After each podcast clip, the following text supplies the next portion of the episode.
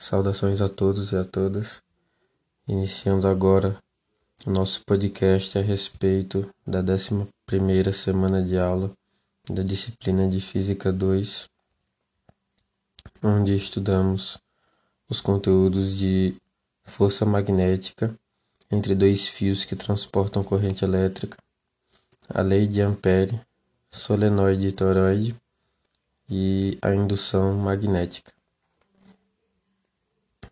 Nesta semana de aula, então, iniciamos os estudos, é, continuando a falar né, sobre a parte 2, sobre os campos eletromagnéticos, mais especificamente os campos magnéticos, e enfatizamos o estudo acerca, por exemplo, o, a pesquisa, né, a, as definições das forças entre, entre, por exemplo, fios paralelos que transportam corrente elétrica.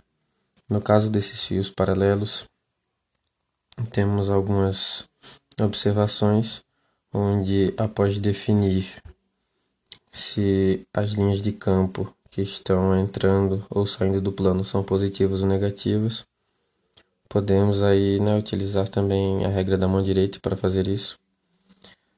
E como já visto na semana anterior, e devido isso, é, vemos que a força em que é envolvida entre esses dois fios paralelos é uma força de atração, porque os fios ali apresentam é, entre si campos, um apresenta os campos num sentido e o outro apresenta os campos no outro sentido.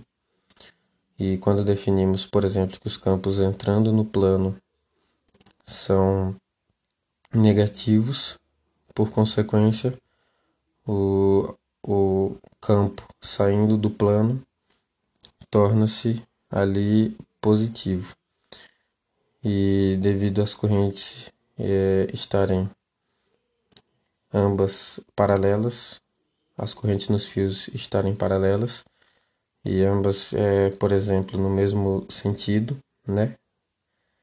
Então quer dizer que as linhas de campo é, irão interagir aí de forma a se atraírem, fazendo com que haja uma força, por exemplo, que o fio A sofre do fio B em direção né, ao fio B e uma força que o fio B sofre de A em direção ao fio A devido ao campo de o campo magnético dos dois fios.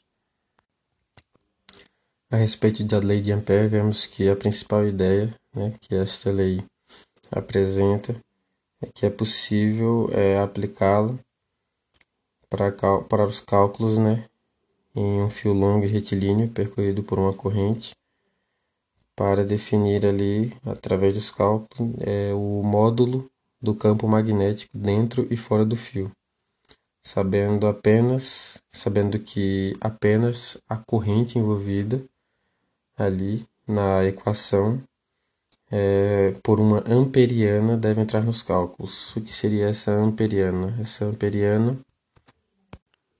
pode ser comparada né, ao que tínhamos enquanto superfície gaussiana no, no assunto acerca dos campos elétricos.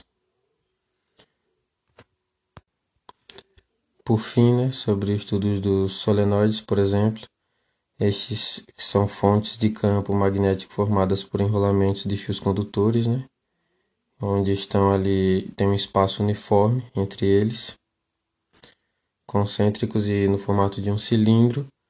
E por sua vez os toroides né, são formados a partir de um soleoide curvado em forma de círculo fechado.